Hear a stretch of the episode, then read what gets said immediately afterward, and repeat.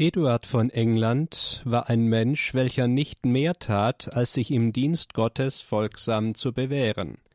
Gerade deswegen aber war sein Leben spannungsgeladen, seine jugendliche Person seinerzeit mehr als umstritten. Der im Jahre 962 geborene Eduard war der Sohn des englischen Königs Edgar von Wessex, welcher im Volk den Beinamen der Friedfertige erworben hatte. Seine Mutter Adelfled verstarb früh. Darauf heiratete Eduards Vater 968 ein zweites Mal. Elfrida, eine Witwe aus ostenglischem Adel, wurde die Stiefmutter des damals sechsjährigen Eduards. Bald bekam er ihre Abneigung zu spüren.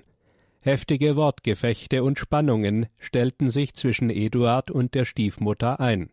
Über seine Erziehung und geistliche Formung wachte glücklicherweise Erzbischof Dunstan von Canterbury, welcher ebenfalls zur königlichen Familie gehörte. Als Eduard dreizehn Jahre alt war, verstarb völlig unerwartet sein Vater, ohne Vorkehrungen zu Erbe und Königswürde getroffen zu haben. Sowohl der Erzbischof wie auch der Rat der Weisen riefen Eduard zum König von England aus. Seine Stiefmutter Elfrida war damit nicht einverstanden.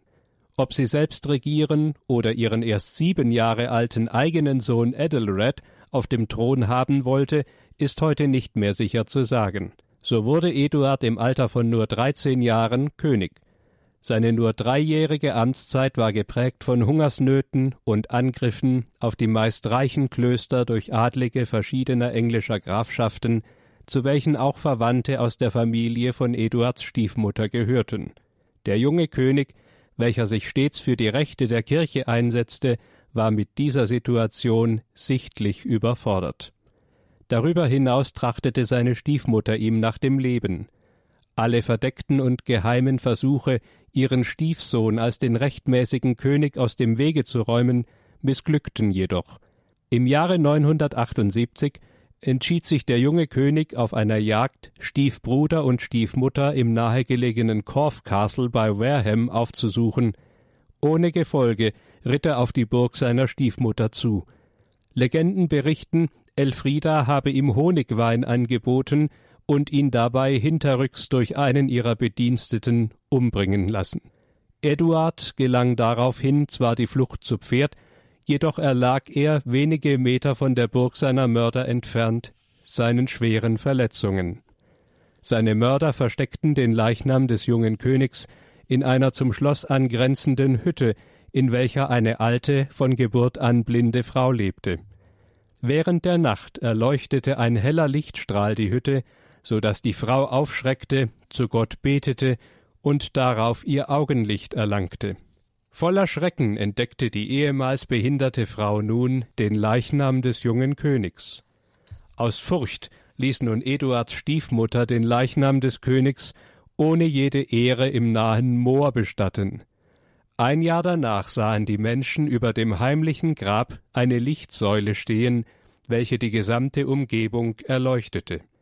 Als die Anwohner den mysteriösen Gegebenheiten auf den Grund gingen, fanden sie den Leichnam des Königs und ließen ihn unter größten Ehren begraben. An Eduards Grab im Moor bildete sich eine Quelle, von welcher zahlreiche Wundertaten und Heilungen ausgingen.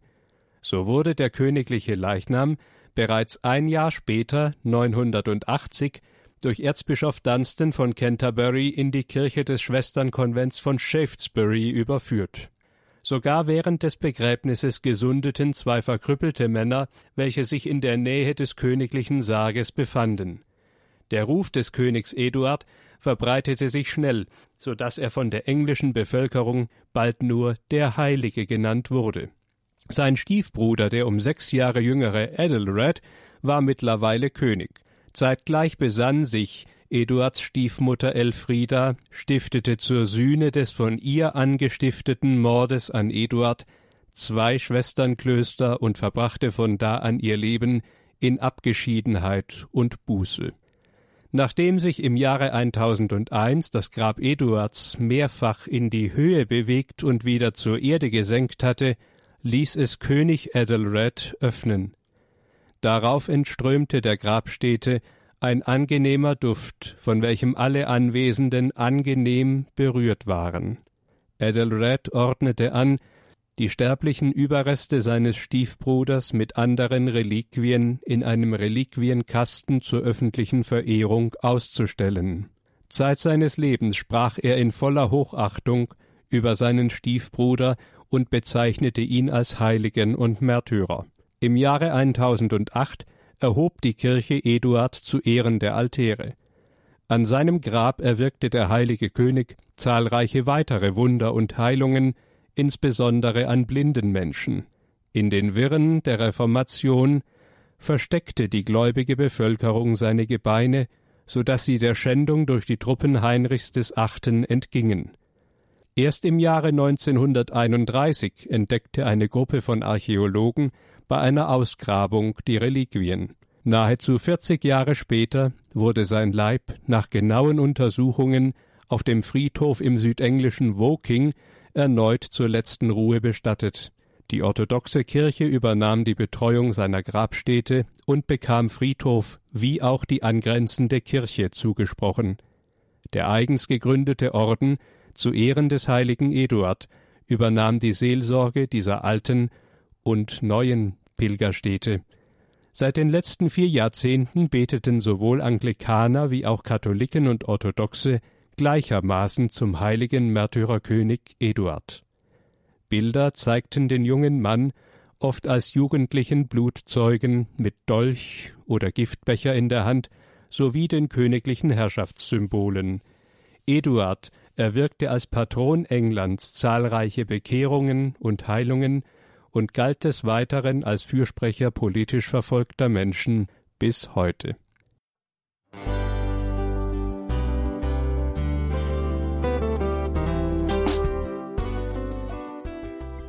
Liebe Zuhörerinnen und Zuhörer, vielen Dank, dass Sie unser CD- und Podcast-Angebot in Anspruch nehmen.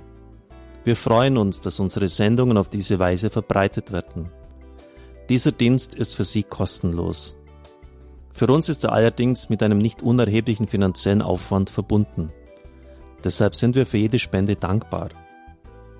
Alle Bankverbindungen unserer Spendenkontos können Sie über unsere Homepage horeb.org unter dem Menüpunkt Spenden einsehen. Dort besteht auch die Möglichkeit, online zu spenden. Natürlich nach den neuesten Sicherheitsstandards. Sie können diese Informationen auch bei unserem Hörerservice unter der Telefonnummer 08328 921 110 erfragen. Ich wiederhole die Rufnummer 08328 921 110. Vergelt's Gott für Ihre Unterstützung. Ihr Pfarrer Kocher.